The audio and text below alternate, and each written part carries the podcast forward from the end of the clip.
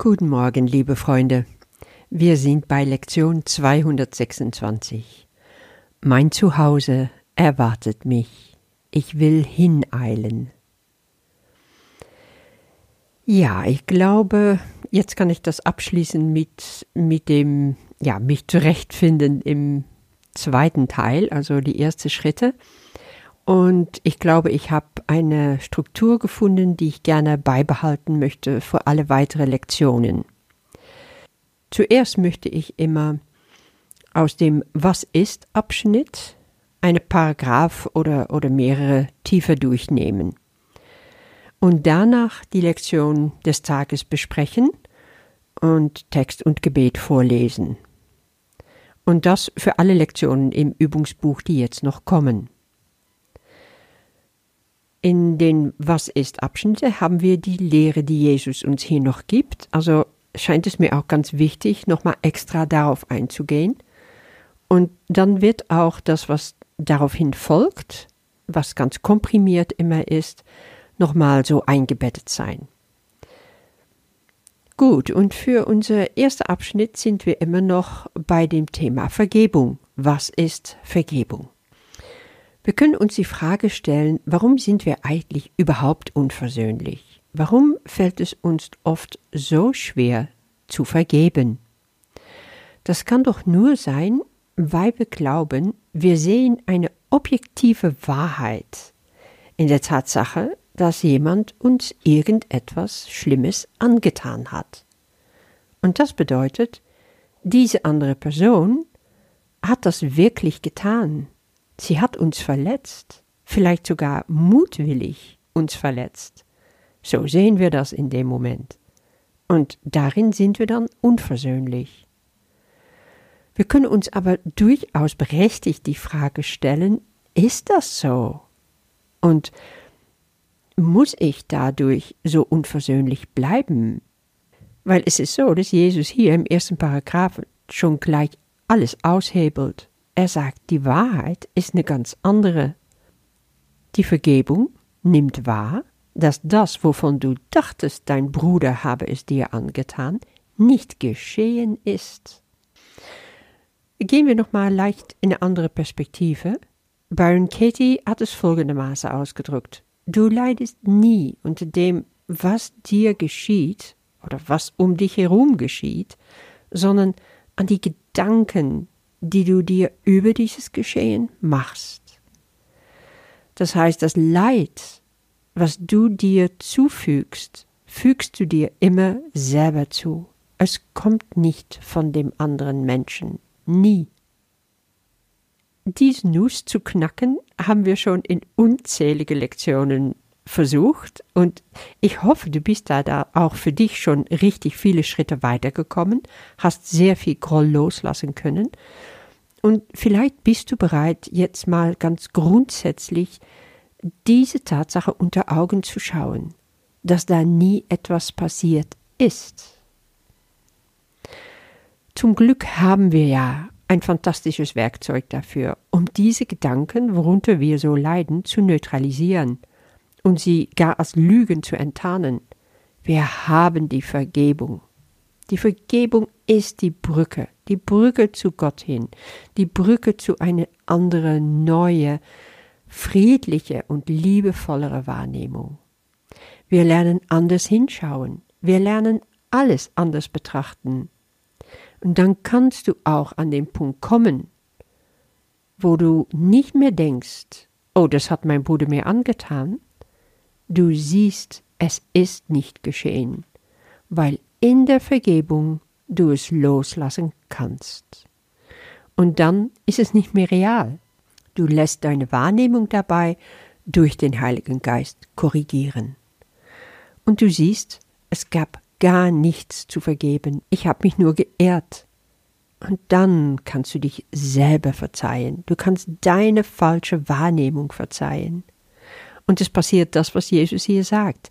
In dieser Sicht sind alle deine Sünden dir vergeben, weil deine einzige Sünde ja eh war, du hast dich einfach geehrt, du hattest ein falsches Bild von dem Gottessohn, von dir selber, du hattest dich alleine gefühlt, du warst getrennt Als Sohn Gottes weißt du, niemals kann ein anderer dir etwas antun. Das ist vollkommen unmöglich. Alles tust du dir selber an. Aber für Gott ist es so, dass deine Heiligkeit und deine Unschuld für immer erhalten bleiben, dass die unangreifbar sind. Deswegen braucht Gott auch keine Vergebung. Aber du darfst es annehmen. Die Vergebung erkennt also diese Verwirrung, lässt sie los. Und danach kann sie durch Gottes Willen ersetzt worden. Das ist, was Jesus hier sagt. Und Gottes Willen, das wissen wir, ist es, dass du in Glück bist, dass du in Freude bist. Das ist, was Vergebung machen kann mit dir und für dich. Kommen wir jetzt zu der heutigen Lektion. Mein Zuhause erwartet mich, ich will hineilen. Wenn ich diese Leitsatz und dann der Text, der darauf folgt, wenn ich, das, wenn ich die lese, dann wird mir bewusst, dass hier um eine Entscheidung gefragt wird. Was will ich? Will ich die Welt oder will ich den Himmel? Will ich mein Leben in einem Körper hier auf Erden oder mein Leben in Gottes Königreich? Will ich Finsternis oder Licht? Angst oder Liebe. Es ist immer wieder die gleiche Entscheidung, die von uns verlangt wird. Und nein, das ist gar nicht weit weg von uns, irgendwann am Ende unseres Lebens. Das sind Entscheidungen, die wir jeden Tag, jeden Tag, also so oft in den Tag hinein, manchmal stündlich treffen. Heute las ich in Kapitel 22 vom Kurs die Gabelung des Weges. Ein kleiner Abschnitt, der sehr gut zu dieser Le Lektion passt. Und Jesus gibt uns da dieses Bild, du hast einen Weg, den du schon lange gehst, und der Weg gabelt sich jetzt. Jetzt musst du dich entscheiden, wie gehst du weiter? Du kannst nicht mehr einfach den Weg geradeaus weiter folgen, du musst eins der beiden wählen. Der ganze Zweck, so weit zu kommen, war, zu entscheiden, welcher Weg du jetzt einschlagen willst. Das heißt, dass, dass wir in unserem Leben, dass alles darauf ausgerichtet war, irgendwann an den Punkt zu kommen, hier muss ich mich neu entscheiden. Und daraufhin wurde mir schlagartig bewusst, wie lange ich schon an diese Weggabelung ausharre. Ich habe da richtig ein Lager aufgebaut. Und gefühlt lebe ich da ewig schon. Aber dabei habe ich längst entschieden, nur gehe ich den Weg nicht wirklich. Jesus sagt dazu, schwierig erscheinen nur die ersten Schritten auf dem richtigen Weg, denn du hast dich entschieden, wenn du auch vielleicht noch denkst, dass du umkehren und dich anders entscheiden kannst. Dem ist nicht so. Eine getroffene Entscheidung, die von der Macht des Himmels unterstützt wird, ist nicht mehr aufzuheben. Ja, mittlerweile glaube ich tatsächlich, Nichts hier in dieser Welt hat für mich noch einen Sinn. Ich kehre die Welt meinem Rücken zu. Ich will nicht mehr. Ich habe mich gelöst aus so viele alte Rollen und Muster und Identifikationen.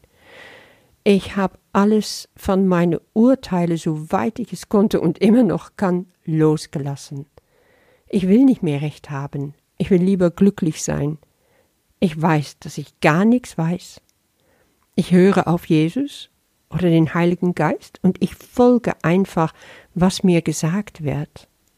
Ich übe mich tagtäglich in Vertrauen. Und damit ist die Entscheidung längst getroffen. Also gehe ich den Weg jetzt zu Gott zügig weiter. Mein Weg ist entschieden, und in diesem Glauben und Vertrauen gehe ich voran dass es jetzt nichts mehr geben wird, was mir nicht gesagt wird. Oder mit anderen Worten, alles, was ich brauche, was ich erfahren muss, um meinen Weg weiter zu Ende zu führen, das wird mir gezeigt werden. Ich muss nur einfach selber weitergehen, das ist alles. Ich bin würdig, das zu tun. Ich kann meinem Bruder Jesus nachfolgen. Dazu bin ich angetreten. Er ist da, er begleitet mich, er wartet schon. Mein Zuhause erwartet mich. Ich brauche nur seine Hand nehmen und mitgehen. Ja, jetzt will ich hineilen. Ich lese jetzt noch Text und Gebet vor. Wenn ich es so beschließe, kann ich von dieser Welt ganz scheiden. Es ist nicht der Tod, der dies ermöglicht, sondern eine Geistesänderung über Sinn und Zweck der Welt.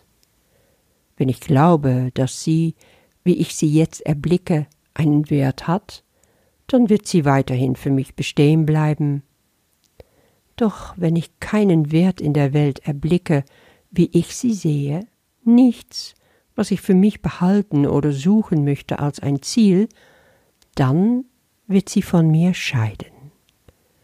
Denn ich habe nicht nach Illusionen gesucht, um die Wahrheit zu ersetzen. Vater, mein Zuhause erwartet meine frohe Rückkehr. Deine Arme sind offen, und ich höre deine Stimme. Was brauche ich an einem Ort eitler Verlangen und zerschlagene Träume zu verweilen, wenn der Himmel so leicht mein sein kann?